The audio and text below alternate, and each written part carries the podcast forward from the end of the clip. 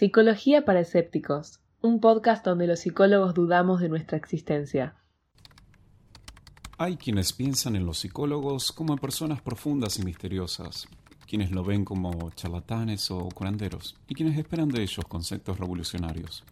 Pocos, sin embargo, parecen esperar de la psicología lo que puede ofrecer, respuestas provisionales a preguntas concretas.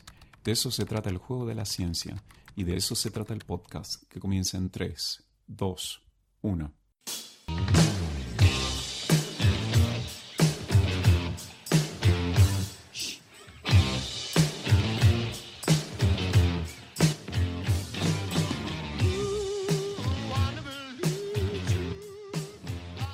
Escuchanos en Apple Podcast, Google Podcast, iBooks y Spotify. Seguinos en Facebook y en Twitter en arroba Pesépticos. Recordá que toda la información sobre el podcast y contenido adicional está disponible en www.sépticos.com.ar.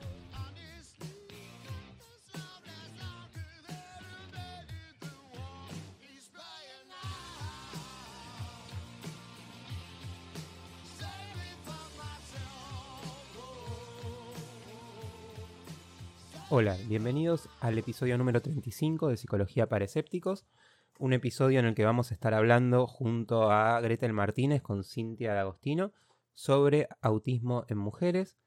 Y justamente hablando de eso, como estamos acercándonos al 2 de abril, eh, y como es un tema que ustedes, muchos de ustedes saben, me, me toca bastante de cerca, quería leerles algo que escribí y que tiene que ver con muchas resonancias de las que les voy a hablar ahora.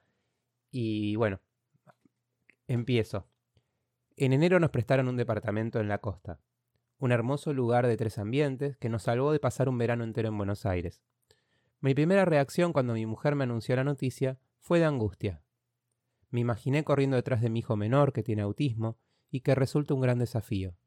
Hay que evitar que coma lo que no debe, tierra y arena incluida, que no escriba las paredes, y sobre todo que no se escape en la playa que no se saque su pulserita con su nombre, porque como no puede hablar, si se pierde va a ser mucho más difícil encontrarlo.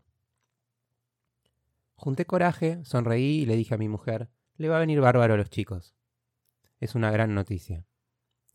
Al segundo día de estar allí, una vecina ya nos había pedido encarecidamente que mi hijo dejara de gritar, porque no se podía estar en todo el edificio, y la verdad es que era cierto. Yo a veces entraba y desde afuera ya escuchaba los gritos de él. La vecina entendió perfectamente que el niño tenía un problema y la verdad es que se portó muy bien. Pero obviamente esa sensación de estar caminando sobre huevos todo el tiempo era de todo menos unas vacaciones. A la mañana del tercer día me di cuenta de que mi hija no le estaba pasando tan bien y que yo tenía una cara de velorio importante. Salí a correr y corrí más que de costumbre y cuando volví en un momento de claridad, pensé en mis profesores y sobre todo en mis amigos que hacen terapia de aceptación y compromiso, pensé en lo que yo le digo a mis pacientes y agarré un papel y escribí lo siguiente. Estas vacaciones seguramente van a ser recordadas como una pesadilla. Trata de que sea una pesadilla en la que fuiste un héroe y fuiste el mejor padre posible. Agarré ese papel y lo guardé en mi billetera, donde todavía está.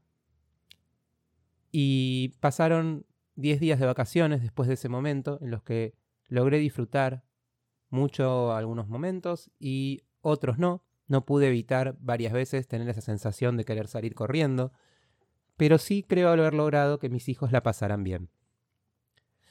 Tener un hijo con autismo es para mí el desafío más grande que tuve nunca.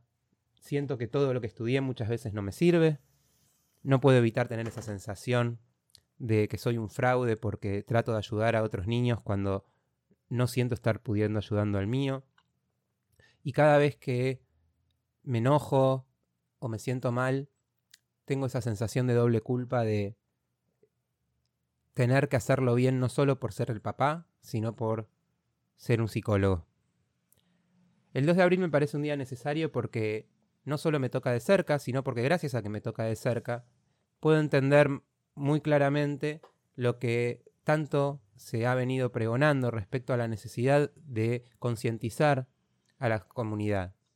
Obviamente esto se puede extender a otros cuadros y a muchísimas condiciones, pero en este caso en particular, cuando uno está teniendo dificultades para entender el mundo que lo rodea y para entender a la sociedad en la que vive, que esa sociedad y ese mundo sean amables, hace toda la diferencia. En ese sentido, no tengo más que palabras de agradecimiento casi con todas las personas que se han cruzado con mi hijo a nivel escolar, etcétera, porque realmente creo que gracias al esfuerzo de mucha gente que ha venido con esta campaña desde hace tiempo, hoy por hoy el mundo es más amable de lo que era hace unos años, al menos en Buenos Aires, que es donde yo vivo. Me acordé de esta anécdota del verano casualmente porque Fabián Maero muy amablemente decidió auspiciar este episodio de eh, Psicología para Escépticos con sus cursos y talleres del grupo ACT, de los cuales le voy a hablar en un minuto. Y cuando me acordé de Fabián, me acordé de yo escribiendo eso y poniéndolo en la billetera y pensé que era una gran casualidad que eso se alineara con el 2 de abril y que se alineara con la entrevista con Cintia, que en realidad iba a salir eh, el primero de abril, antes, digamos, por casualidad, porque en realidad estamos tratando de pactar esta entrevista con Cintia desde hace un montón de tiempo. Así que eh, para mí es un verdadero gusto. El tema de hoy entonces esté en mujeres y vamos a tener una charla en la que se nos va a unir también Gretel Martínez. Pero antes, como les decía, quiero recordarles que este programa cuenta con el auspicio de Ciciencia, donde recientemente publiqué un artículo sobre los sueños y en el que ustedes pueden encontrar toda una sección grande sobre autismo muy interesante con autores muy, muy, muy copados, eh, yendo a la parte de psicología, la parte de artículos y dentro de la parte de artículos la parte de psicología, iban a encontrar como treinta y pico de artículos sobre, sobre TEA muy interesantes. Y esta semana agradecemos al grupo ACT que nos auspicia, auspicia este episodio con sus talleres y con sus cursos asincrónicos en los cuales ustedes van a tener un 20% de descuento si, si eh, se inscriben utilizando como cupón la palabra psicoescépticos. Todo esto igual lo vamos a poner en la descripción del programa. El grupo ACT cuenta con una oferta muy muy linda y tiene también algunos cursos que son gratuitos, así que pueden entrar y conocer un poco eh, sobre el grupo ACT eh, antes de comprar. Realmente se los recomiendo mucho. Ustedes lo conocen a Fabián porque lo hemos tenido aquí. Saben que es una persona muy didáctica y además muy divertida para, para aprender. Así que nada, se lo súper recomiendo. Y ahora sí vamos a pasar a la entrevista de hoy con Cintia y con Gretel. Cintia, ¿cómo estás? ¿Qué tal, Mariano? Y estamos también con Gretel Martínez. Hola, Gretel, ¿cómo estás? Hola, bien.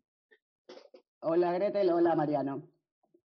Bueno, eh, Cintia, vamos a presentarte. Vos sos psicóloga, psicopatóloga, te formaste en España y sos fundadora de Mujeres TEA. Y justamente eso nos lleva a la primera pregunta que te quería hacer, que es ¿cómo y cuándo llegás a esta idea de que eh, hay que pensar en cuestiones vinculadas a un trastorno específico, como es el caso del autismo, eh, específicamente desde la, eh, desde la visión de género, ¿no? Porque es algo que, si bien no es exclusivo del autismo, sí es algo que no se puede considerar, digamos, general, digamos, uno no escucha todo el tiempo que se habla de cómo es la depresión en mujeres, la depresión en hombres, la ansiedad en mujeres, la ansiedad en hombres, etcétera. Así que contame un poquito. Totalmente.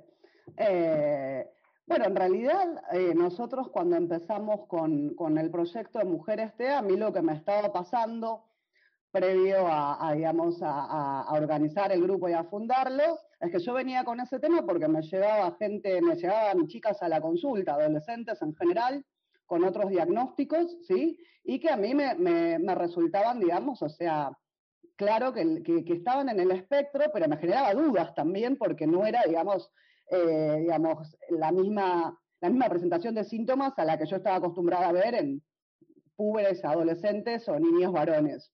Eh, y eso me pasó, o sea que mi, inquietud surgió mucho de la práctica clínica y a su vez eh, eh, un poco en la búsqueda, ¿no? Porque siempre todos los clínicos estamos como tratando de buscar qué es lo que hay de las dudas que se nos van presentando, ¿no? En, en, en, la, en la, consulta. Y a su vez, en el 2010, aproximadamente en el 2010, fue que se armó, digamos, un proyecto europeo que se llama Autism in Pink, ¿sí? Autismo en Rosa, un nombre impensable para hoy, pero que en su momento fue, digamos, pionero y tiene un material muy valioso en su página web. Y a su vez, en el 2010 yo estaba en otro congreso también de la UAU, de la, de la, de la World Autism Organization, ¿sí? que es un congreso que se hace cada cuatro años, y yo presentaba ahí en realidad los resultados de mi tesis de maestría, eh, que eran de, en ese momento era de relación, era percepciones positivas en padres y madres de niños en el espectro autista. Ese era el trabajo que presentaba en ese congreso, eh, que éramos muy pocos argentinos, eh, presentando uno o dos, y en ese mismo congreso, la gente que estaba trabajando en este proyecto presentó sobre niñas y adolescentes. En ese momento fueron Judith Gold, ¿sí? que es una persona muy importante en el campo del autismo, eh, y eh, Jackie Ashton Smith, que también es educadora de una escuela, digamos, eh, que trabaja mucho con niñas con autismo, que ellas fueron las pioneras también que tomaron de Autism in Pink. Entonces, a partir de eso, me empecé a meter un poco más en el tema, Paralelamente, eh, digamos, también trataba de hacer seminarios, ¿sí? Pues yo tengo un espacio de formación hace muchos años donde es formación avanzada, así que tratamos temas muy en profundidad de autismo, chiquito, y empecé a armarlos desde rubiquear los seminarios de mujeres, ¿sí? Para convocar a mis colegas y hablar del tema, discutirlo, debatirlo, ver qué experiencias tenían los demás. Esos seminarios obviamente siempre tenían seis personas el primero, otras seis el segundo, los recuerdo siempre, digo lo mismo porque me acuerdo de cada uno de esos colegas que vinieron. Eh, y después pusimos algunos trabajos también en algún congreso de psiquiatría, así, en una revisión del tema, porque había también muy poco en español, pero no era suficiente, digamos, como que no había, digamos, no, el tema no estaba instalado en la agenda eh, de acá. Entonces, a partir de eso, eh, en el 2014, juntamos eh, en un, armamos un seminario presencial, ¿no? ¿Se acuerdan de lo presencial? Eh, donde había... Éramos tan jóvenes. Donde había...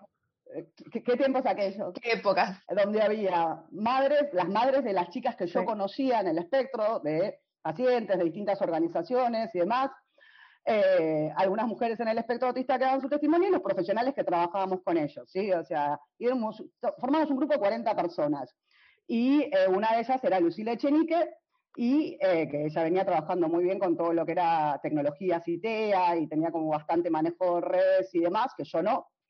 Entonces, cuando terminamos ese seminario, dijimos, toda esta gente, cuando nos vayamos, tenemos que estar conectadas, ¿sí? O sea, ¿cómo, ¿qué plataforma usamos? ¿Querés hacerlo conmigo? Vamos, ¿sí? Y ahí armamos, digamos, la red de mujeres TEA.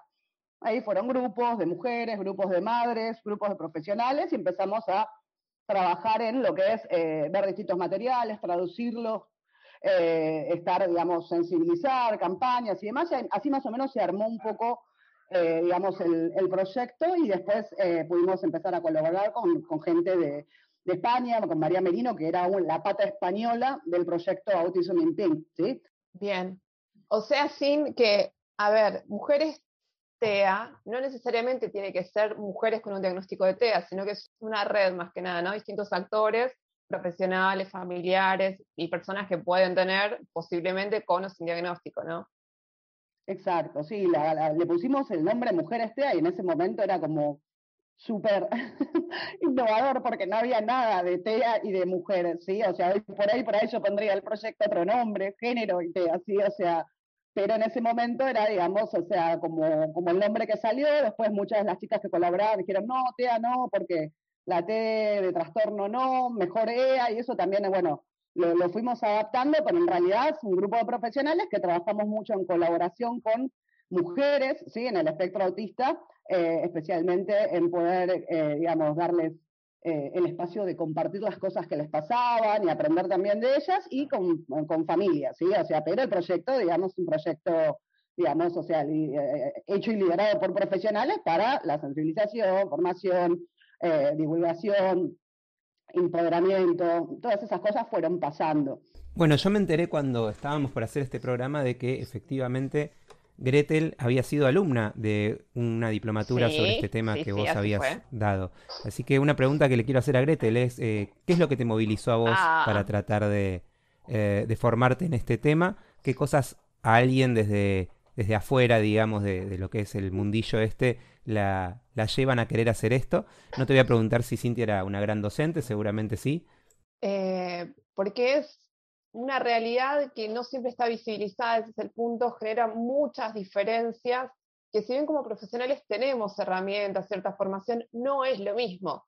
Eh, entonces necesitamos criterios específicos, actualizarnos sobre el tema, justamente porque es algo, entre comillas, novedoso, eh, de la manera en que se está tratando, se está trabajando.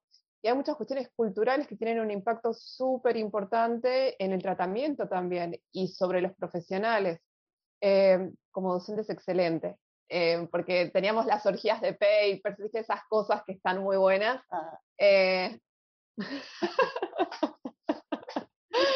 Sí, y bueno, y es maravilloso, pero aparte también la posibilidad es, ¿no? El sentido de la red, encontrarse con profesionales que tienen la misma inquietud, ¿no? El interés por desarrollar cuestiones, afirmar otras, la puesta en común que decíamos, ¿no? Tan importante esto en el autocuidado de compartir con colegas situaciones similares, problemáticas por cosas a hacer, esto de generar conciencia.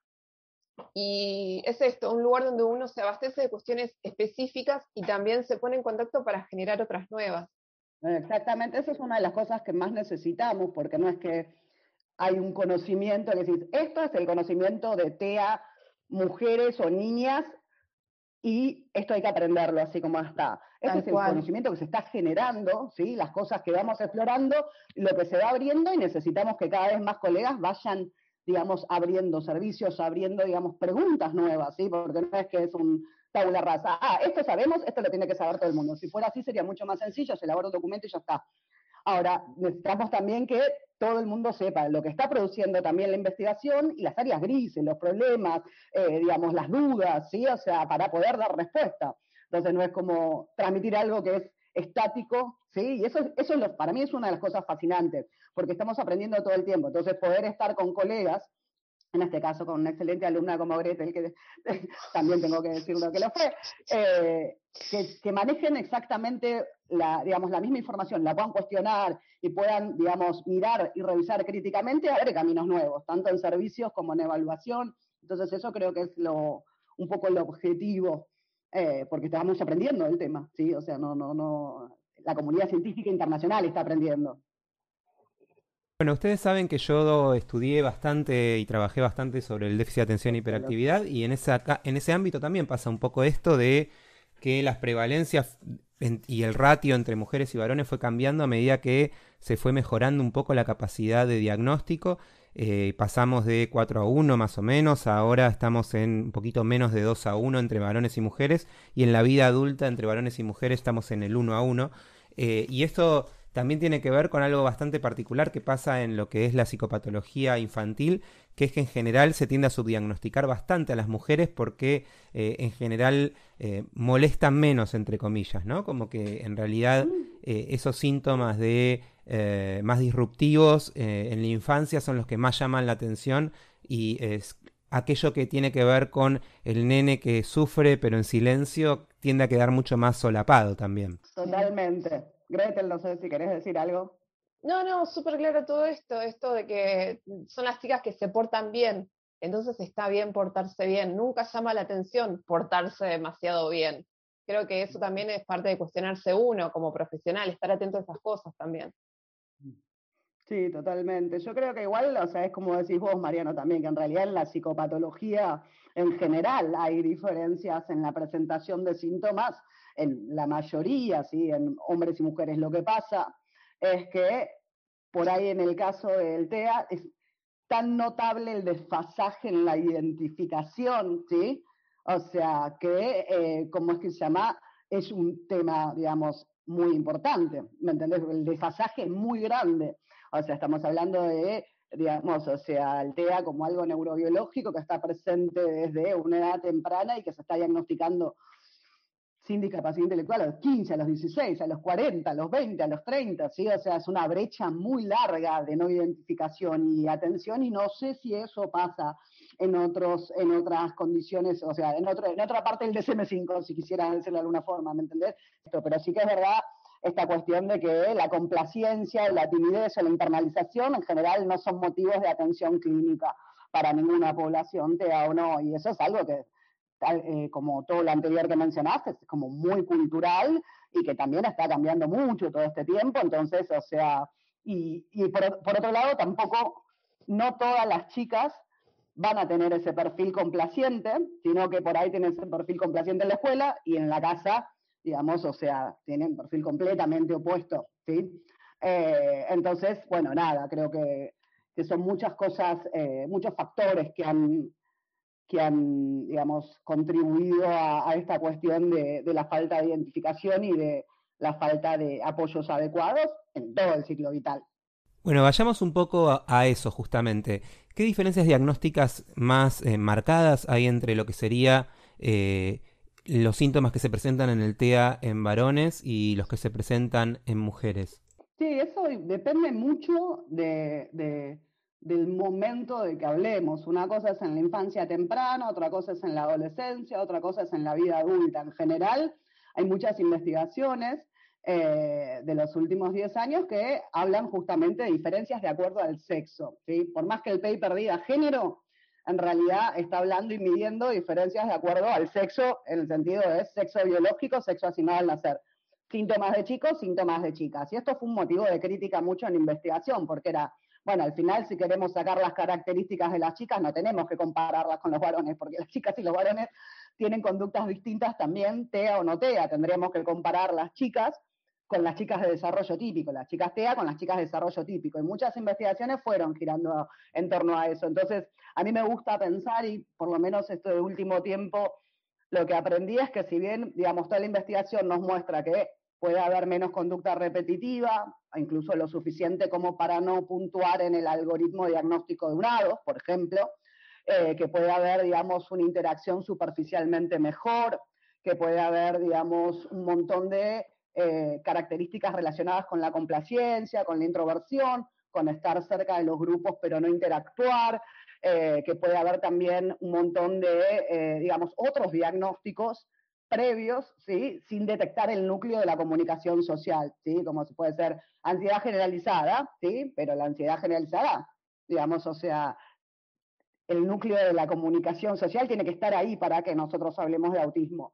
Entonces, por un lado, digamos, hay una serie de características como estas que mencionamos que hacen a la posible presentación de algunas chicas. Lo que pasa es que lo que tenemos que evitar, y esto es lo que por ahí pienso yo, eh, y también lo que están sugiriendo algunos papers que están trabajando también con el tema de género y demás, es el estereotipo. Si es chica, es así. Si es chica, es introvertida, es complaciente y demás. Si es chica, esa es una de las presentaciones posibles. También puede ser externalizadora, también puede ser externalizadora en unos ambientes, internalizadora en otros.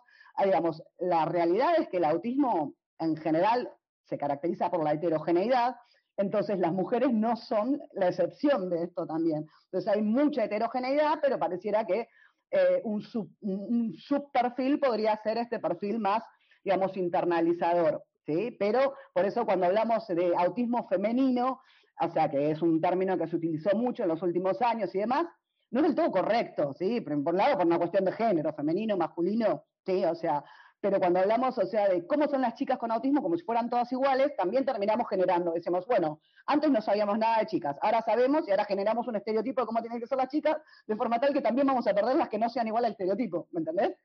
Claro, a ver si te sigo, lo que sería es, hay mujeres que tienen una presentación relativamente similar a la de los varones y esas son las que nunca nos pasamos por alto, pero también hay una presentación bastante más heterogénea y que tampoco necesariamente eh, es única y que muchas veces generaba eh, un subdiagnóstico que eh, terminaba siendo que las personas no recibieran el tratamiento que necesitaban, ¿verdad?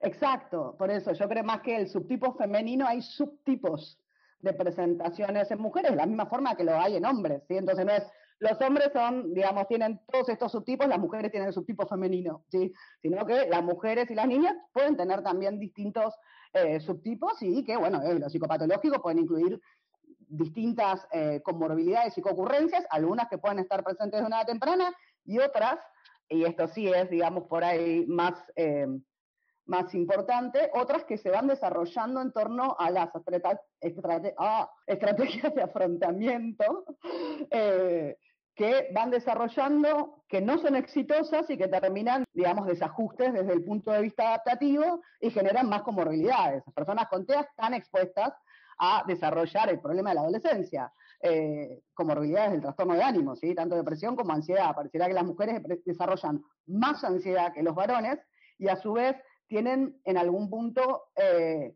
más desajustes en las estrategias de afrontamiento porque usan más el camuflaje, o sea, que está definido como una, digamos, una estrategia para disimular los síntomas. Para vos disimular los síntomas, ¿sí?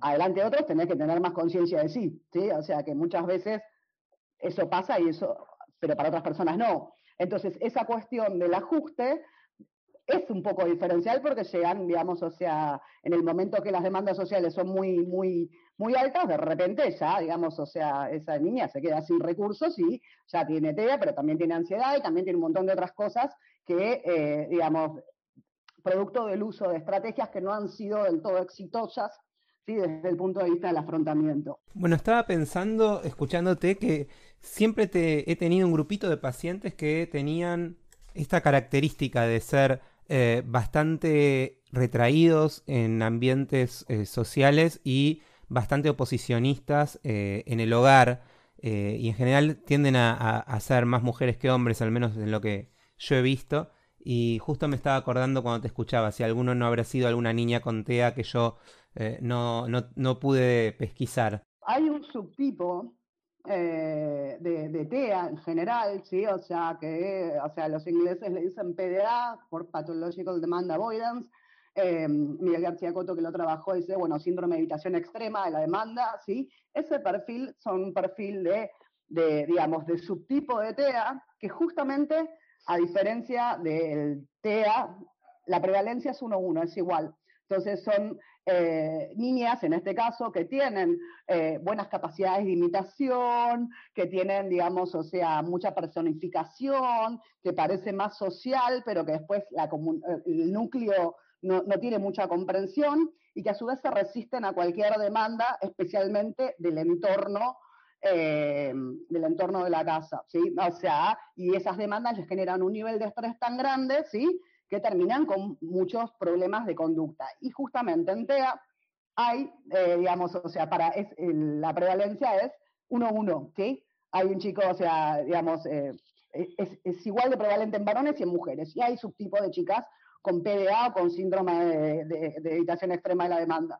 Y ese es el perfil, digamos, que nosotros por ahí decimos, o sea, oposicionista, que en realidad no es una oposición, sino que es, digamos, una situación de donde la demanda satura, ¿sí? Satura y, o sea, esa persona no puede responder y casualmente esas chicas son las chicas que eh, copian mucho a otras personas, eh, que imitan y demás, o sea, que son parte del perfil del PDA. PDA es un subtema de investigación que a mí me encanta, hay un montón de publicaciones y ya te digo, desde el, desde el 2010 ya se está sugiriendo que, digamos, eh, este PDA, que es de 1982, este PDA es igual de prevalente en varones y mujeres y a su vez la terapéutica es distinta.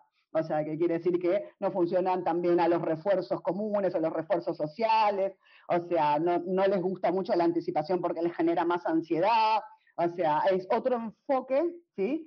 Eh, de tratamiento distintos. Los autores que más trabajan ese tema eh, de Inglaterra y demás son, o sea, Ruth Fiedler y eh,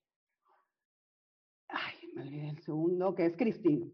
Christie, o sea, son los dos que tienen más publicaciones, incluso tienen no solo papers, sino también literatura de divulgación. ¿sí? Eh, Christie y Fiedler, y también hay varios estudios, o sea, donde eh, hablan de la validez de constructo, la validez de, realmente el subtipo, ¿sí? O sea, que la mayoría se hicieron en Inglaterra, incluso hay instrumentos de cribaje de PDA, eh, que los escribieron on, Onions, em, eh, con el equipo de JP y demás, o sea, es un subtema que a mí me parece apasionante porque también me tocó en la clínica y uno se siente bastante inútil utilizando todo lo que, que creemos que funciona. Entonces hay que cambiar la dirección de tratamiento. ¿Puedes explicarme un poquito más eh, cuáles son los síntomas nucleares del PDA? Sí, o sea, es una alta ansiedad hacia cualquier demanda de la vida cotidiana, eh, que puede traducirse desde, o sea, prepararte para ir al colegio hasta eh, que hacer la tarea o hasta poner la ropa en su lugar. O sea, cualquier demanda genera mucha ansiedad, ¿sí? Y esa ansiedad se traduce muchas veces en crisis, muchas veces parecen, digamos, personas que, que o chicos que parecen como manipuladores, ¿sí?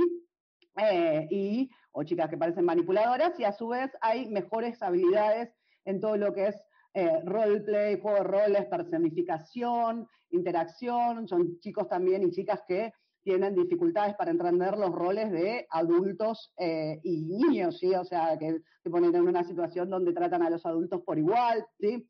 Eh, y es muy común, es muy clínico, seguramente también lo habrás visto vos, o sea, algunas características de esto en, digamos, muchos chicos con TDA. Pero en el caso del TDA hay un vínculo de comprensión social que no funciona, ¿sí? a diferencia de, de otros cuadros. O sea, hay un núcleo de comprensión social que no está claro para la persona y que a su vez no, no digamos, no, no responde a, los tratamientos que nosotros usamos en autismo. Anticipar genera peores resultados, por ejemplo, ¿sí? Uno tiene que dar opciones, ¿sí? O sea, eh, el, enfoque, el enfoque que habla Cristi justamente es un enfoque más invitacional, ¿sí? Eh, que es otro tipo de, intervención, digamos, que no es que es desconocida, pero es distinta de lo, de lo que solemos hacer. Mencionaste antes que quizás hubiera sido mejor hablar de autismo y género y no de autismo eh, en femenino, digamos. Eh, respecto a estas cuestiones, ¿cómo, cómo podemos pensar eh, las cuestiones de diversidad de género y de identidad en personas dentro del espectro? ¿Hay alguna cuestión específica o simplemente, al igual que todas las personas, hay de todo y de todo tipo de identidades? En realidad un poco y un poco. O sea, en realidad justo, eh, como te decía antes, en el tema del estudio de las mujeres, o sea, el approach al principio fue siempre estudiar las diferencias de acuerdo al sexo, ¿sí? Sexo, como decíamos antes, entendido como sexo biológico o sexo asignado al nacer, ¿sí? Entonces, lo que se estudiaban, por ahí los papers hablaban de género en términos, digamos, no de identidad, sino género por hacer el equivalente género-mujeres, ¿sí? Que no es exactamente así, ¿no? Entonces, eh, mucho tiempo la investigación focalizó en eso y después los últimos cinco o seis años y demás, o sea, empezaron también a, estudiar realmente eh, otros, otras áreas relacionadas con la sexualidad y con la identidad de género. Y en realidad, eh, digamos, o sea, cuando nosotros hablamos de mujeres, hablamos de género, género es, digamos, es, es muy poco debatible, digamos, la, el impacto que tiene, digamos, digamos, el constructo de género en sentido amplio, independientemente de si vamos a meternos en la parte de, de, lo que es la identidad o la orientación sexual. Pero sí en autismo eh, hay un montón de estudios que a partir de todo esto tomaron justamente el tema y empezaron a plantear que en realidad lo que encontraban era que muchas personas en el espectro autista, y estos son estudios de adultos, ¿sí? ¿no? de, o adolescentes casi adultos jóvenes o adultos, y que muchas personas en el espectro autista no se identificaban con un género binario, que muchas personas en el espectro autista se sentían, digamos, o sea, atraídos sexualmente por personas de su mismo género, que muchas personas en el espectro autista, también, más que los típicos, o sea, tenían identidades, eh, digamos, trans, ¿sí? O sea, y esto es muy reciente, esto es de los últimos dos años, ¿sí? Eh, y entonces esto es una llamada de atención muy importante, no solo de que estuvimos hablando de femenino, de diferencias de acuerdo al sexo, sino que digamos, o sea, justamente eh, las editoriales, hubo dos editoriales muy fuertes el año pasado en journals de primera línea como Autism y demás, donde justamente hablaron de no generar estereotipos a partir del nuevo conocimiento, ¿sí? del autismo en mujeres, y decir, poder entender, digamos, que la diversidad de género también se puede manifestar, eh, digamos, en autismo y que de hecho pareciera que se manifiesta más que en la población típica y que tenemos que generar recursos ¿sí? para acompañar a esta población y apoyarla mejor. Eh, se, me viene a la cabeza la editorial de Strang, eh, pero hay otra también de, de, Peter Samarich y Menchon Lai. o sea, fueron dos o tres papers que bajaron una línea muy fuerte con respecto a este tema y a nosotros, digamos, nos hace, la clínica también nos, nos muestra, porque también vemos eh, adolescentes o adultos que nos cuentan, digamos, sobre, digamos, o sea, los desafíos que implica tener autismo y también tener, digamos, una, una, una identidad de género, digamos, eh, no binaria, ¿sí? Mujeres, ¿sí? Y autismo es una vulnerabilidad, digamos, más grande que, digamos, no autismo, no mujer. Y si a su vez, mujer, o sea, autismo, ¿sí? Y no binario también, porque muchas veces tienen dificultades para acceder a todo tipo de eh, servicios especializados, incluidos la psicoterapia, ¿sí? incluidos eh, el acceso a la medicina. Y si pensamos en personas directamente con entidad de trans, estamos hablando directamente, y lo dice la misma editorial, estamos hablando de salvar vidas, ¿sí? o sea, estamos hablando de, digamos, cosas muy serias. Entonces, esta vulnerabilidad está, está para todos, o sea, pero cuanto más, eh, digamos, cuanto más diferente, menos gente preparada, menos apoyos, más vulnerabilidad. Bien, y así como estábamos hablando de las diferencias respecto a eh, el diagnóstico en, caso de eh, diferentes géneros, ¿qué hay respecto a el tratamiento? Es, es, un poco controversial porque en realidad si vos mirás y revisás los estudios de EBP, ¿sí? o sea, el que se publicó, por ejemplo, no sé, el año pasado, que recoge ¿no? todas las técnicas, la cantidad, bueno, te muestran, como vos bien sabes, o sea, te van a mostrar todas las técnicas que sí eh, tuvieron más ensayos y demás. Incluso todo lo que es EBP, la cantidad de esos estudios que tienen muestras con mujeres son mínimas, o sea que básicamente lo que estamos haciendo, estamos haciendo en ciego, o sea, hacemos eso porque sabemos que funciona en varones, por ejemplo, en la atención temprana, ¿sí? Hacemos, hacemos, o sea, los modelos basados en la evidencia porque sabemos que funcionan en muestras que son, digamos, de varones. En la adolescencia, bueno, el tratamiento también cambia de acuerdo a las necesidades. En habilidades sociales tenemos algunas cosas, en psicoterapia otras, depende también, digamos, eh, pero no tenemos una, guía de, decir, bueno, ¿dónde tiene que cambiar? Lo que sí sabemos es que las relaciones sociales, que es el núcleo de las cosas que tenemos que trabajar, cambian mucho a partir de la pubertad, ¿sí? O sea, eh, porque las formas de relacionarse, entre varones y mujeres, y entre mujeres y mujeres, y entre varones y varones cambian mucho entre sí. Entonces, o sea, justamente por todas estas cuestiones de las expectativas sociales y toda la cuestión cultural, no le va, o sea, las habilidades sociales son las mismas, pero la expectativa social que se tiene del comportamiento de una mujer para ser aceptada en la adolescencia no es la misma que se tiene de un hombre. No es que me encante que pase eso, o sea, pero es la realidad. O sea, entonces, o sea, un chico se puede llegar, un chico de 15 años se puede llegar, sentar en un sillón, abrir de piernas de par en par y nadie le va a decir nada y no va a ser inapropiado. Si una chica adolescente lo hace porque no aprendió intuitivamente que eso se puede hacer, o sea, digamos, o sea, la, la, van a rechazar, la van a mirar mal, va a estar más vulnerable. Entonces hay, digamos, cosas que van cambiando en relación especialmente a todo lo que es social y también en, relación al cuidado, porque las mujeres y las niñas están más expuestas que los varones a abusos, ¿sí? a maltratos, también su, incluso todo lo que tiene que ver con el desarrollo eh, y, el disfrute de su sexualidad está como, o sea, se, se, focaliza mucho en varones, pero no en mujeres, como si fuera importante el disfrute de la sexualidad plena de los varones, ¿no? Adolescentes y no de las mujeres. Las mujeres no, digamos, o sea, hay que prevenir, eh, es todo prevención, prevención, y hay, no hay disfrute. Hay prevención y disfrute para todos, o sea, independientemente del sexo y género. Entonces yo creo que sí, el apoyo especializado lo que genera es, y especializado digo, una persona que pueda conseguir a esa persona con las características que la entienda y que pueda hacer un plan individualizado, que al final es lo que hacemos siempre en autismo, no estamos pidiendo hacer algo realmente muy distinto, estamos pidiendo hacer algo que, que sea, eh, digamos, acorde a lo, que, a lo que esa persona necesita y si es mujer, eh, o si es no binario, o si es trans, vas a necesitar otras cosas y tenemos que saber cómo dárselas. Yo agregaría algo por ahí, que tiene que ver con esto que están diciendo. Por un lado, lo de la discriminación y por otro lado, el plan de tratamiento, ¿no? Eh, la currícula con mujeres. Que la discriminación no siempre viene de afuera, muchas veces es desde adentro. Entonces, me parece que como profesionales tenemos la oportunidad de acompañar a las familias en orientación a padres como parte del tratamiento, ¿no? Más allá de la cuestión del neurodesarrollo, aspectos propios de esto cultural, ¿no? Que a veces viene a limitar y a reforzar. Esto estamos criando princesas, entonces está bien que se porte bien y es inteligente, entonces no puede tener autismo.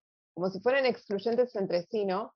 Eh, entonces a mí me parece un punto súper importante esto de incluir también la sexualidad, la educación sexual como parte del plan de tratamiento que acompaña el desarrollo saludable, no llegar a la, a la sexualidad en la adolescencia, cuando por ahí ya es un poco tarde porque ya fue como medio traumático o donde intervinieron situaciones sociales muy impactantes.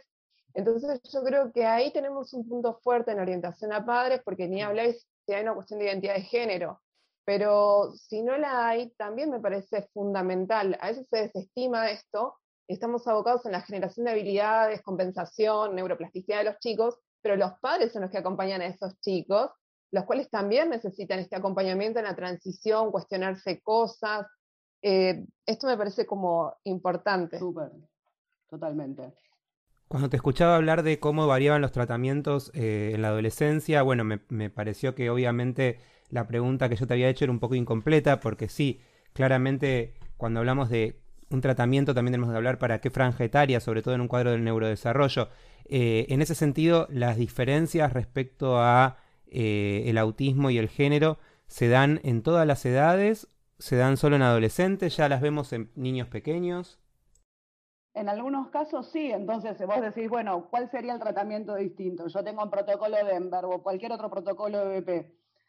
Y ese protocolo de BP en realidad igual cuando lo diseño, lo diseño en base a los objetivos individualizados. Entonces al final, si esa niña tiene mejor comunicación, o sea, el objetivo también va a cambiar, entonces voy a tener que adecuar, ¿sí? O sea, eh, entonces, en ese, o sea, lo que, lo que yo digo no es que no tenemos que usar esos protocolos, sino tenemos que tener en cuenta que, digamos, las niñas no están representadas, ¿sí? Probablemente sea útil, o sea, que lo voy a usar porque no voy a dejar de usarlo, ¿sí? O sea, pero también voy a tener que tener en cuenta que en muchos casos la, el punto de, de la línea de base donde parto es distinta. Pero eso es así para cualquier otro tratamiento. Entonces, por ahí, en la infancia temprana es donde menos claro es cuán diferente es el tratamiento. Digamos, la diferencia la va a marcar el punto de base. El punto de base puede ser que un chico de cuatro años con TEA tenga muchos síntomas distintos y a la chica de cuatro se le noten menos, pero los tenga de otra forma. Entonces voy a tener que cambiar un poco los... Lo que sí seguro pasa mucho es que el diagnóstico es más tardío, ¿verdad?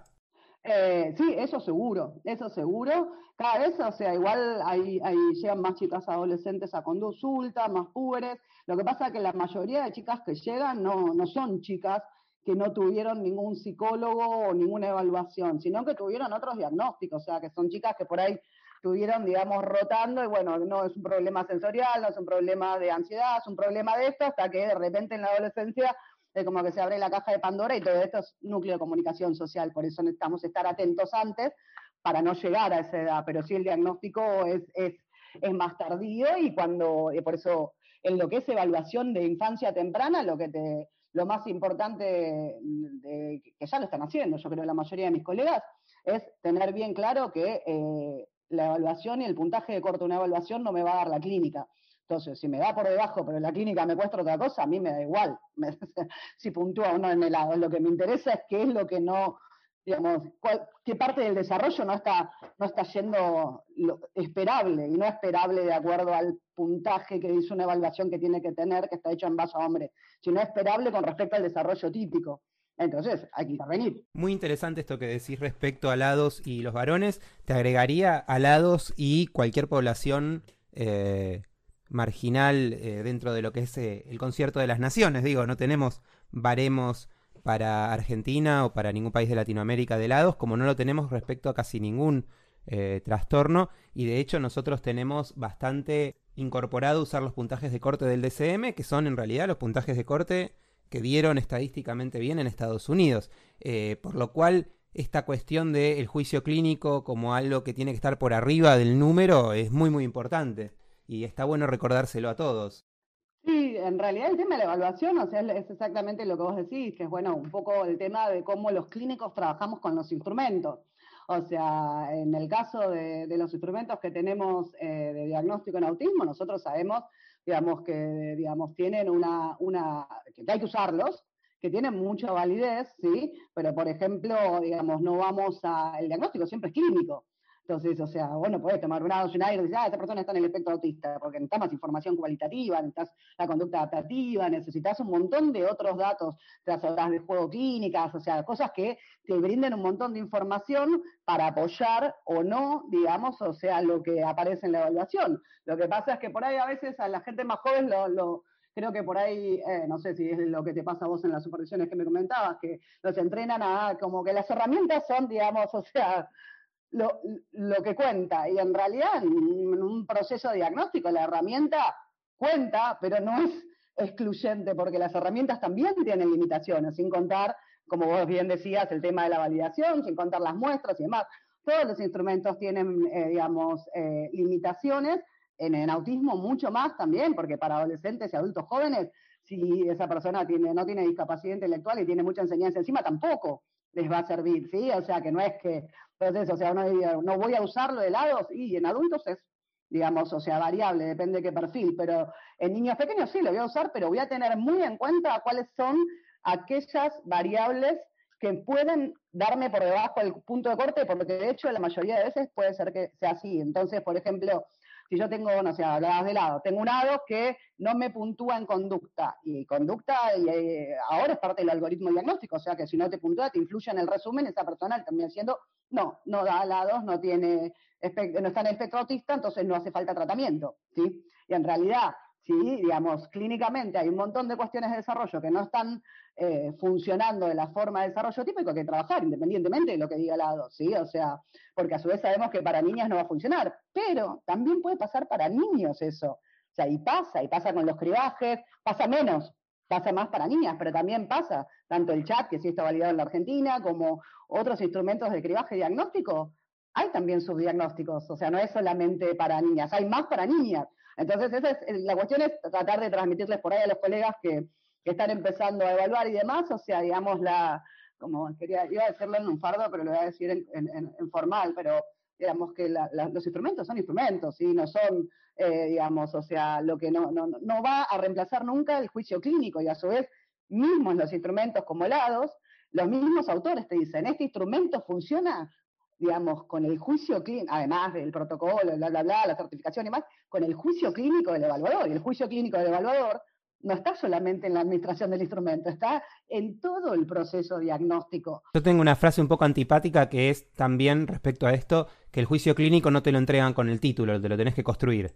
Exacto, exacto. Y el juicio clínico se construye, se construye en supervisiones, se construye con mucha experiencia, se construye también, digamos, o sea, encontrando los, los vericuetos. Si yo ya sé que lados me puede dar menos en conducta, digamos, tengo que estar atento. O sea, yo tengo, mi, mi experiencia, muchas adolescentes ni siquiera puntuaron en lados por encima del punto de corte. Y sin embargo, son chicas que tienen muchas dificultades en la comunicación social que les afecta de una forma muy profunda su vida cotidiana. Entonces, ¿qué decir? Ah, no, helados, sorry, no me dio que vaya a tratamiento generalista por ansiedad cuando el núcleo es en la comunicación social. Sí, en estos casos, en la adultez, mujeres adultas que llegan, ¿cuál es el impacto ahí del juicio clínico que vos tenés que emplear? Mm. ¿Cómo es el proceso de diagnóstico si tenés que diferenciar entre un chico de corta edad, de infancia temprana, y mujer adulta, donde por ahí se no tiene la información desde los padres, ¿no? Bueno, ese es uno de, los temas. Yo creo que el diagnóstico en adultas, mujeres, es eh, súper, súper eh, complejo, o sea, porque requiere, lo damos el otro día con los colegas, requiere requiere que estés formado en adultos. O sea, si vos no estás formado en adultos, no podés evaluar a una persona con TEA adulta por más que, digamos, sepas un montón de autismo, porque tiene que saber psicopatología. O sea, eh, o sea tiene que saber psicopatología del adulto. Entonces, eh, digamos, eso para mí es básico y ese es un problema que tenemos como un hueco de, de profesionales que son de autismo, que quieren seguir apoyando pacientes en la vida adulta, pero que no tienen la formación en psicopatología, entonces por ahí mm. el diagnóstico diferencial se recomplejiza. El diagnóstico diferencial en la, vida adulta, digamos, o sea, incluye trastorno de la personalidad, trastorno de ansiedad, trastorno del estado de ánimo, trastorno obsesivo compulsivo, y eso no se presenta igual en niños que en adultos. Entonces, o sea, eh, por supuesto que el, el, diagnóstico no es sencillo. Obviamente, a ojos de un experto, por ahí una persona en una o dos consultas puede, puede, puede sacar, pero eso por ahí una persona muy, muy, muy experta puede sacar una, un, análisis, en general es un proceso, ¿sí? un proceso donde tenés que empezar a evaluar distintas cuestiones, tenés que entrevistar a gente de, del ámbito de esa persona, a su pareja, a su familia, a las personas con las que interactúa, para obtener información de cómo esa persona se desarrolla en los lugares donde eh, se maneja, porque en realidad el autorreporte me sirve un montón, pero no es la única medida y a su vez no tengo instrumentos estandarizados. Yo uso muchos instrumentos de adultos, por ejemplo, o sea, de muchos instrumentos de depresión, de ansiedad, muchos instrumentos, digamos, el tipo de SSL90, que me dan muchos instrumentos de personalidad, porque después ahí también estamos hablando de una persona de 40 o 50 años, con todo el respeto que merecemos las personas de más de 40, vamos, es paleontológico casi buscar la historia de desarrollo, ¿sí? O sea, estamos muy atrás. Sí, claro, a mí me pasa con los adultos con TDAH que una cosa es tener un chico de 25 años que llamas a la mamá y todavía tiene los boletines eh, y otra cosa es llamar a alguien de 50 eh, que eh, por ahí tanto él como los informantes tienen una, visión de la infancia, un recuerdo muy sesgado. Y en el caso del TEA eso es todo, porque si vos tenés un caso en el que puedes estar seguro de que no hubo dificultades de interacción social realmente hasta la adolescencia, dejas de pensar en TEA y pensás en otros cuadros clínicos también. Lo que pasa es que en general cuando una persona, digamos, o sea, si por lo menos una mujer en el espectro autista, en los 20 estaba todo bien, en los 30 o 40 se pudrió todo, sí, hablando mal y pronto, en general es, digamos, sus estrategias le fueron, digamos, útiles hasta que no. Pero esa persona en general te puede dar cuenta de eso, ¿me entendés? O sea, las mujeres te lo explican súper bien, las mujeres en el espectro autista te lo explican súper bien, te cuentan la, la, cantidad de cosas que hacían para, digamos, o sea, tratar de que no se le noten los síntomas, que vos decís, qué agotador un día en tu vida vivir así, ¿entendés? O sea, eh, entonces eh, yo creo que, bueno, que el, trabajo, una cosa es adultos jóvenes, ¿sí? 18, 25, 26, como vos decís. Otra cosa, mujeres más grandes, además, o sea, a partir de, cierta edad, pues también hacia las cuestiones de, la menopausia, muchos estudios que están hablando justamente de, de uno que se llama, hay uno que se llama eh, Cuando mi autismo se rompió, ¿sí? un estudio sobre la menopausia en mujeres. O sea, y eso es fascinante, porque también habla de todos los cambios hormonales y de cómo en realidad eh, tanto la pubertad, la adolescencia y la menopausia van a tener un efecto muy, muy fuerte en la, en la sintomatología, y eso es algo bien género específico. Eh, entonces podría ser que el juicio clínico, así como una gaviota no se verano, sería que un instrumento no es un diagnóstico, algo así. Claro, sí, bueno, y, y en mujeres menos, porque ni siquiera, ni siquiera tenemos, eh, tenemos autorreportes, o sea, pero no tenemos, no tenemos casi eh, instrumentos. Es un desafío armar, bueno, todo el mundo ya sabe que armar un instrumento... En ese sentido, más allá de que en las mujeres es un tema aparte y posiblemente más difícil, siempre es el gran desafío en los cuadros del neurodesarrollo sí, sí, sí, cuando se evalúan en adultos, ¿no? Porque el poder tener datos de la infancia, hay algunas escalas específicas en algunos casos, como la Wender-Utah en el caso del TDAH en adultos, que yo validé recientemente. A veces cuesta entender eh, la importancia retrospectiva, pero eh, si lo pensamos en algo tan, mm, tan fácil como un cuadro neuro, si tengo un paciente con un traumatismo que no habla bien, antes de preguntarme eh, en la guardia qué le pasó en ese momento, posiblemente lo más importante sea saber cómo hablaba antes de pegarse sí, el golpe, totalmente. ¿no? No, por ahí, o sea, una, una, digo, no para dar alguna idea, eh, por ahí un buen proyecto sería tratar de, de, de, poder armar una herramienta de ese estilo, ¿sí? o sea, parecida eh, en ese sentido, o sea, si vos, vos la vas a validar también, que pueda, que pueda tener eh, en cuenta, ¿cómo es que se llama? Ya se armó, se armó. Ya está, listo, ya está saliendo. ya está acá. No, pero sería muy útil. Si quieren me ocupo de la estadística, eso lo prometo. Eh, sería muy útil tener algo. En realidad es algo que hablamos todo el tiempo, porque, bueno, vos sabés que el tema de armar instrumentos es muy complejo en el campo nuestro y puede tardar, digamos, o sea, mucho tiempo, pero, digamos, hay cosas que se pueden hacer y creo que, que bueno, hay que armar esfuerzos conjuntos, o sea, porque realmente eh, el problema de, del diagnóstico en la vida adulta, la verdad es que genera un nivel de deterioro muy grande para una persona que, está bien que igual nosotros cuando trabajamos en infanto juvenil la gente se mueve mucho por los niños, ¿no? Por lo temprano. Pero digamos, la vida adulta. Los chicos crecen después. Sí, ni hablar, porque aparte de lo que te estaba pensando mientras te escuchaba es que eh, cuando hablas sobre todo del diagnóstico eh, tardío, eh, no es que no hay una herramienta diagnóstica que permita eh, arribar, digamos, a, a, una etiqueta exacta, pero hay una comprensión por parte de los que tratan a las personas sobre por dónde pasan las dificultades. En realidad lo que hay es un gran enmascaramiento donde en realidad por ahí se termina trabajando como un problema de ansiedad social, algo que tiene un trasfondo mucho más complejo como puede ser una falta de habilidades sociales, Sí, ¿no? Es que los, para mí es, eh, es, como que lo atribuyen, sí, a veces lo atribuimos, ¿eh? porque yo tampoco es que, digamos, yo no estoy, no estoy libre de pecado en ese sentido y también me he equivocado y me equivoco todo el tiempo. Eh, pero lo que yo creo que, sirve mucho es pensar, ¿a qué estoy atribuyendo realmente esta dificultad social? Porque dificultades sociales y en las habilidades sociales, que es uno de también otros de mis temas eh, favoritos, ¿sí? O sea, el, la dificultad social o en la habilidad social, en la conducta, la habilidad social, es como un montón de, de trastornos del DSM-5, ¿sí? O sea, tenés ansiedad social, vas a problemas de habilidades sociales, tenés capacidad intelectual también, tenés esquizofrenia también, tenés bipolaridad también y tenés que de, acá la China también. Pero entonces la conducta puede ser igual, ¿sí? O sea, no se acerca a sus pares, es tímida. Ahora, el, el por qué no se acerca a sus pares, porque le da vergüenza, porque eh, se enganchó mirando otra cosa cuando pasaba una mariposa o porque no sabe cómo, ¿se entiende? Y el tratamiento ahí es dist distinto. Entonces, vos, la misma conducta no habilidosa desde lo social puede tener orígenes distintos. Y si vos no tratás, digamos, el síntoma en relación al origen, estás como un poco destinado al fracaso, ¿te entiendes? O sea, vos podés modelar un montón de conductas, pero si estamos hablando de personas que tienen que trabajar la parte de cognición social, no es lo mismo una persona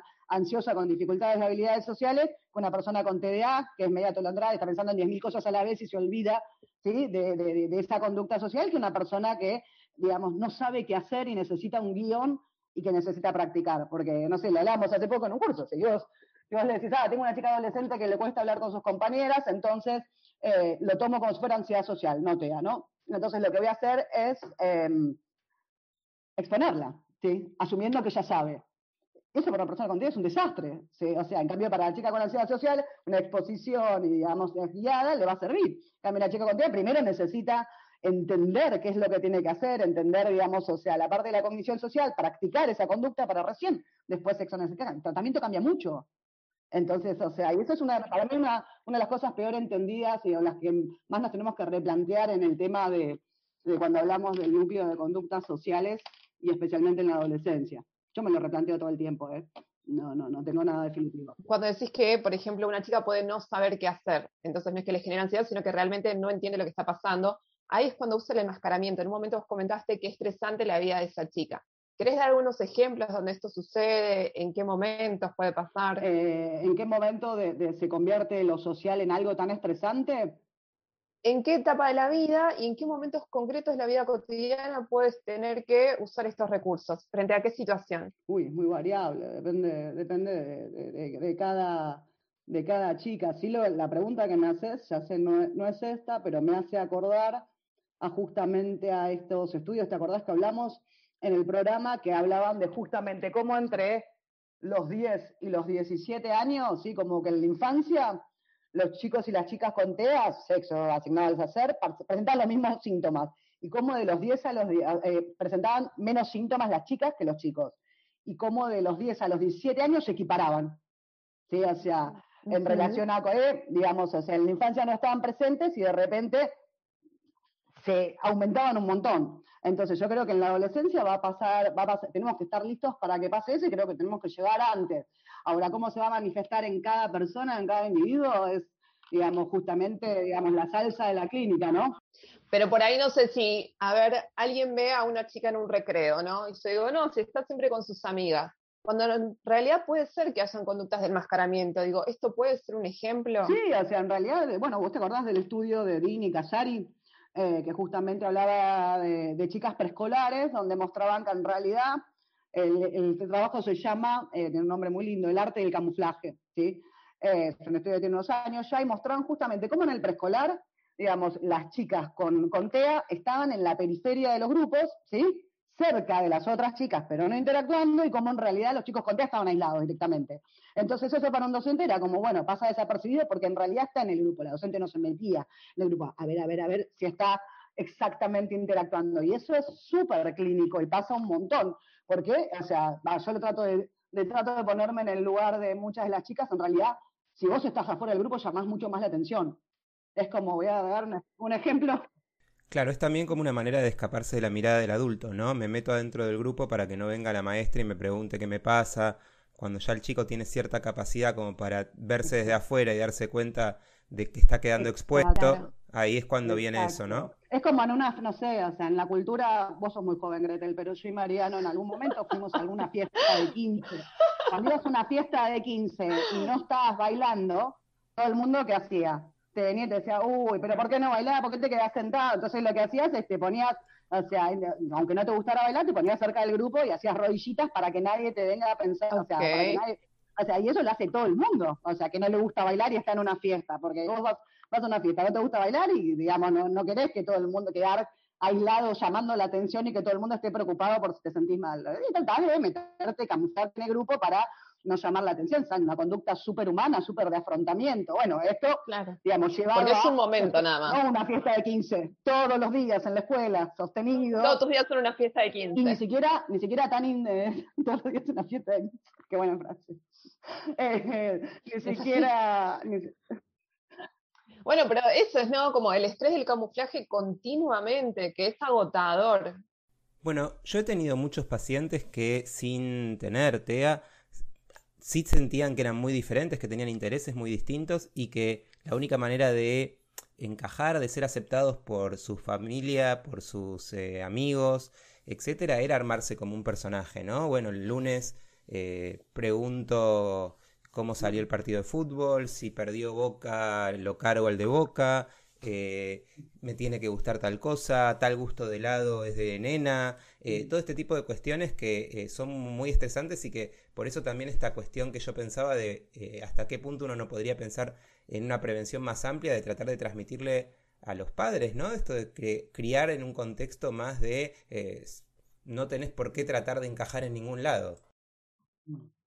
Por eso yo les decía por ahí, ah, disculpa, lo del énfasis en la orientación a padres, porque desde la crianza uno transmite eso y es como la primera demanda a la que tienen que responder. Se refuerza después por el entorno, pero en la casa es continuamente. Entonces eso se revierte como intervenciones tempranas desde los padres, que son 24/7, es un entorno diferente y que no propicia esto. Por eso, Sin, yo te preguntaba, no para uno como profesional, cómo puede saber si es enmascaramiento o no, porque es sumamente diversa la presentación, pero alguien por ahí que no es psicólogo, que por ahí se puede interrogar y puede pensar que eso que está todo supuestamente bien, porque la chica se porta bien y está en el grupo, puede tal vez no ser así.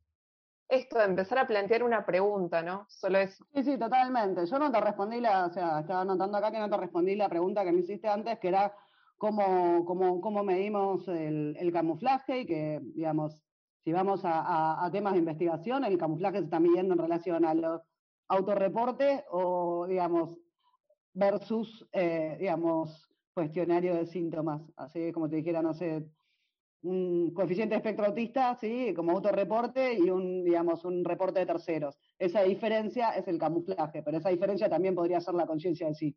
Porque de hecho la conciencia de sí, que es un concepto tan abstracto, pero parte de la teoría de la mente, la única forma que podés sacarla es entre la, la discrepancia entre lo que la persona piensa que hace y lo que terceros reportan. Que sigue siendo igual súper subjetiva y me fui, digamos, en un tema muy profundo, pero no te lo había respondido. Me parece súper interesante metodológicamente, porque la otra opción sería preguntarle a las personas si están fingiendo y eso solo lo puedes hacer con chicos de cierta edad ya. Totalmente. Bueno, de hecho los estudios que se hicieron, y hay un, hay un, hay un cuestionario de camuflaje que lo, hicieron en Inglaterra, que todavía no está traducido adaptado acá, que justamente eh, está hecho más que nada para adultos jóvenes, ¿sí? O sea, es, eh, y se presentó hace varios años, se está validando, está bueno.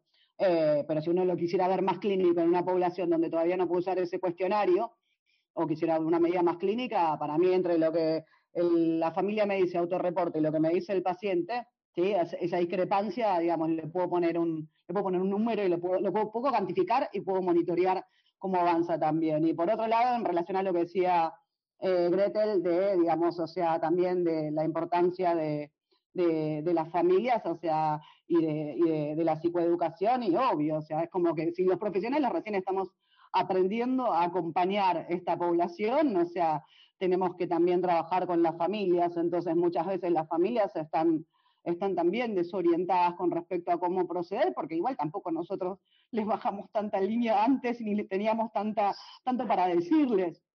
Claro, pero aparte estamos hablando siempre de eh, asesorar a familias que ya tienen algún tipo de eh, diagnóstico en la familia, cuando en realidad lo que yo pensaba es, bueno, ¿por qué no hacemos prevención en serio y hacemos lo que se hace en muy pocos lugares, se hace en algunos países de, de Oceanía y se hace en algunos países nórdicos, de campañas de asesoramiento a los padres de forma precoz respecto no solamente a detección de patologías, sino a hábitos saludables de crianza, a respetar determinado tipo de cuestiones de, claro, determinado tipo de cuestiones eh, lógicas para el desarrollo. Totalmente, totalmente. Bueno, acá en, el, marco de, todo lo que es educación sexual integral, por lo menos desde el punto de vista legislativo, está, está digamos, o sea, contemplado. De ahí a que se aplique es otra historia, O sea, y de ahí a que lo apliquen los terapeutas, otra más. Claro, me da la impresión de que el ESI está más destinado a los chicos que a los padres, no sé. Sí, eh, es un área gris, es un área gris esa, es para retomar en otro tema,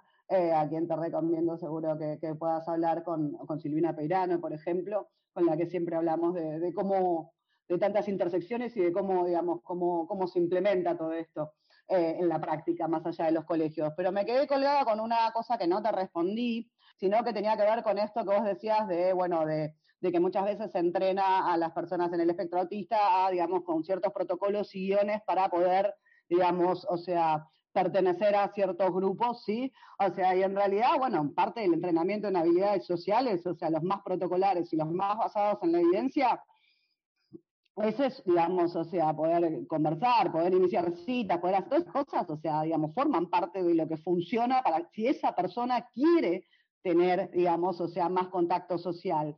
Y, y, eso a mí me lleva más allá del tema de mujeres a el equilibrio entre poder, digamos, o sea, apoyar a una persona ser quien es, ¿sí? más allá de lo cliché que suena eso, sino ser quien es quiere decir para mí explotar lo que te gusta, desarrollar tus fortalezas, encontrar tu tribu, ¿me entendés? O sea, validar todo lo que vos sos, ¿sí? O sea, eh, y explorarlo, y también adaptarte, digamos, a un montón de cosas, digamos, que no van a ser siempre como vos querés, y jugar las reglas del juego. Los humanos hacemos eso todo el tiempo. O sea, no es que, pues, digamos, Claro, a veces yo pienso justamente eso, ¿no? Estamos tratando de enseñarle a un chico quizás cosas que requieren una sabiduría Exacto. que nosotros tuvimos a los 30, a los 40, ¿viste?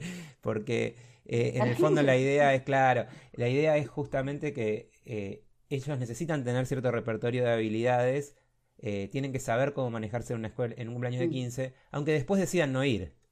Exacto, pero el tema es, o sea, cuando uno ya tiene, digamos, chicos con ado- adolescentes o chicos de más de 7, 8 años que tienen una capacidad de explicarte a veces con palabras y a veces con otros sistemas, ¿qué quieren? ¿Sí? O sea, porque en realidad en un chico chiquito yo no puedo decir, ah, no, es que no quiere estar con los compañeros, porque necesariamente para educarse va a tener que estar con otros, va a tener que tolerar la proximidad, va a tener que esperar su turno, va a tener que poder hacer la ronda de las canciones, ¿sí? Pero después cuando van creciendo, o sea, uno puede elegir, o sea, ¿vos querés ir a una fiesta de 15? Bueno, joya, si vas, podés usar esto. O sea, si no querés ir, no querés ir porque realmente no te copa porque tenés miedo de fallar o porque tenés miedo de no pasarla bien, porque si ten- tenés miedo de pasarla mal, digamos, nosotros somos personas de ciencia, no podemos decir a una persona, ah, no vayas porque la vas a pasar mal. Andá y comprobá que realmente es algo que no te interesa. Yo hago eso mucho con mis pacientes, un enfoque empirista, digamos. Mira, me digas que no te gusta el chocolate si no lo probaste. Probá el chocolate, después vemos, ¿sí? O sea, y obviamente no, no, y no- no quiere decir que, que tenga que estar expuesto a mucho, sino que realmente cada persona pueda tomar sus decisiones y trabajar en pos de los objetivos que quiere. Si el objetivo es la fiesta de 15, fantástico. Si el objetivo es la Olimpiada de Matemática, fantástico. No importa cuál es. O sea, el tema es que cada persona pueda, digamos, tener el, entrenamiento y los pasos para hacer las cosas que quiere, que le hacen feliz y que no le quiten las posibilidades, el entorno, justamente por su falta de habilidades. ¿sí? Es otro tema. Pero ahí también implica, ¿no? El desafío para el terapeuta, que tenga este criterio de poder mantener un balance, ¿no? Entre lo que la sociedad demanda para que se pueda adaptar y pueda usar esas herramientas en el caso que las necesite, y que a su vez tenga estas habilidades, pero en tanto tengan un sentido, ¿no? Esto de las actividades con sentido. Si no, me parece que eh, nos volvemos a un paradigma mucho anterior de la discapacidad, ¿no? De lo que no se puede hacer, el ocultamiento, el aislamiento, las manualidades por ahí sin tanto sentido. Entonces, siempre es esto, ¿no? Es que tenga herramientas para poder afrontar en tanto y en cuanto eso le sume, ¿no? A la vida que quiere generar, al proyecto. Pero estar en este equilibrio, ¿no? Que es un poco delicado. Sí, para mí, bueno, todo el tema de habilidades sociales es para otra, por otra charla larga, porque bueno, hay como muchas controversias y, y la realidad es que, digamos, o sea, eh, en la clínica, digamos, el trabajo de, de- de habilidades sociales, es un trabajo que se entiende por el trabajo de habilidades sociales mil millones de cosas distintas, ¿sí? Ahora, cuando habla Mariano de lo que es, o sea, un protocolo de habilidades sociales, eh, la mayoría, si no te diría el 98% de los protocolos no se pueden aplicar si la persona no está motivada para hacerlo. Entonces, básicamente, digamos, Y totalmente, y seguro los que trabajan en esto les parece una verdad de perogrullo, pero como sabemos que hay de todo, eh, de todo tipo de oyentes escuchándonos, también es simplemente eso, recordar que eh, es darle a la persona una herramienta para que la use en función de su voluntad, de su motivación, que no hay una cuestión coercitiva ni de fomentar una adaptación forzada a, un medio, ¿no? Sí, o sea, en realidad tiene que ver también con, digamos, algo tan sencillo como poder, digamos, o sea, si, nos ponemos bien conductistas, o sea, poder acceder a los reforzadores que querés y que no te quiten los que necesitas, o sea, digamos, o sea, si uno quiere ponerse eh, claramente, digamos, eh, conductista con respecto a qué es, eh, digamos, el entrenamiento en habilidades sociales, se trata de eso. Después si está dirigido a la conversación, si está dirigido a tener citas, si está dirigido al juego, si está dirigido pero básicamente, digamos, o sea, no, no, es otra cosa más que eso. Después el debate más filosófico con respecto a cuánto una persona se tiene que adaptar al mundo, cuánto una persona con autismo se tiene que adaptar al mundo y cuánto el mundo se tiene que adaptar a una persona con autismo es un debate que es más de orden filosófico, ¿sí? O sea, eh, de todas formas, o sea, eh, yo creo que ahí todavía igual también tenemos muchos debates porque por algún lado está la cuestión, bueno, todas las personas con autismo deberían ser como son, ¿sí? Y en el momento que ser como son lastima o daño a otra persona y ahí no, no, no va. Pero por otro lado eh, está también que un mundo que no se educa y que no comprende más allá de quiénes somos de autismo, sino la comunidad en general, la, comunidad toda entera, más allá de la comunidad educativa, la comunidad barrial, la comunidad del deporte, de ocio, del acceso, esas personas también tienen que estar listas para entender conductas, porque no todas las conductas que tienen las personas en el espectro autista son realmente interfirientes. O sea, vos estás en una clase de gimnasia y hay alguien que está saltando a otro ritmo distinto, digamos, mm. obstruye la actividad. La verdad es que no, entonces ¿por qué debería dejar de hacerlo? Ahora, si vos tiras un cenicero de la cabeza de la otra persona porque escuchaste un ruido y te molestó, eso sí tenés que dejar de hacerlo. Entonces, dentro de, digamos, lo que, lo que podemos lo que podemos compartir juntos en el mundo, ¿sí? Hay cosas que son de urgencia, pues un chico no puede ir a la escuela, no puede ser educado. O sea, eh, si, una, si una chica no puede, digamos, o sea, dejar de tirar los ceniceros en las fiestas, probablemente no va a ser invitada a, otra fiesta de 15. Digamos, una fiesta de 15 a full. ¿eh? Yo quiero avisar a todo el mundo que yo no hice fiesta de 15 y pedí un bajo para mis 15 años, un bajo eléctrico, el cual toqué muy feliz. Pero quiero, quiero dejarlo claro. ¿eh? Eh, ¿Cómo que se llama? Pero no, lo que digo es no sé por qué sospeché que no habías hecho fiesta de 15 vos. eh, ¿Cómo es que se llama? Eh, Bueno, los 24 años, entre los 20 y los 24 años se definen muchas cosas de las personas, ¿no, Mariano? Así que eso, eso creo que son las, como, los, que compartimos. Entonces creo que eso en el tema de, de, de lo social, para mí es, falta mucha comprensión de la comunidad y no de la comunidad de autismo, ¿sí? de la comunidad en general, pero también falta también que nosotros los profesionales saquemos también nuestros prejuicios, porque muchos profesionales nos podemos encontrar nuestros prejuicios de género, de, ay, pero estaba haciendo algo eh, que no correspondía o algo, o sea, como prejuicios que tenemos que no tienen que ver con la ciencia, que tienen que ver con incluso nuestro sesgo como personas, ¿sí? O sea, yo, si alguien me cuenta que en una clase de Zumba y una persona está saltando sin parar, ¿sí? Saltando sin parar, digamos, y bueno, qué sé yo, es una clase aeróbica, tan mal no está, ¿sí? O sea, si la pasa bien y no obstruye con la clase, digamos, no haría un programa de intervención para dejar de, saltar como estereotipo en una clase de zumba, porque todo el mundo está saltando, con más o menos estilo. Ahora, digamos, en otras conductas que obstruyen, digamos, el acceso a oportunidades de ocio, eh, a oportunidades educativas, ahí sí intervengo.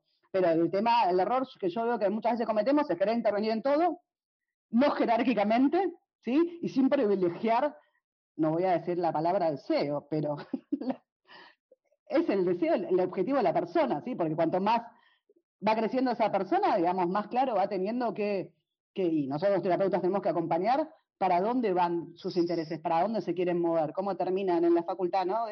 de, psicología, eh, siendo marginales o en una banda hardcore o en un remo ese, ¿no? Eh, haciendo remo en un bote en el delta, ¿sí? O sea, ¿qué es lo que, lo que hace que te mueve hacia, la, hacia tus objetivos, ¿no?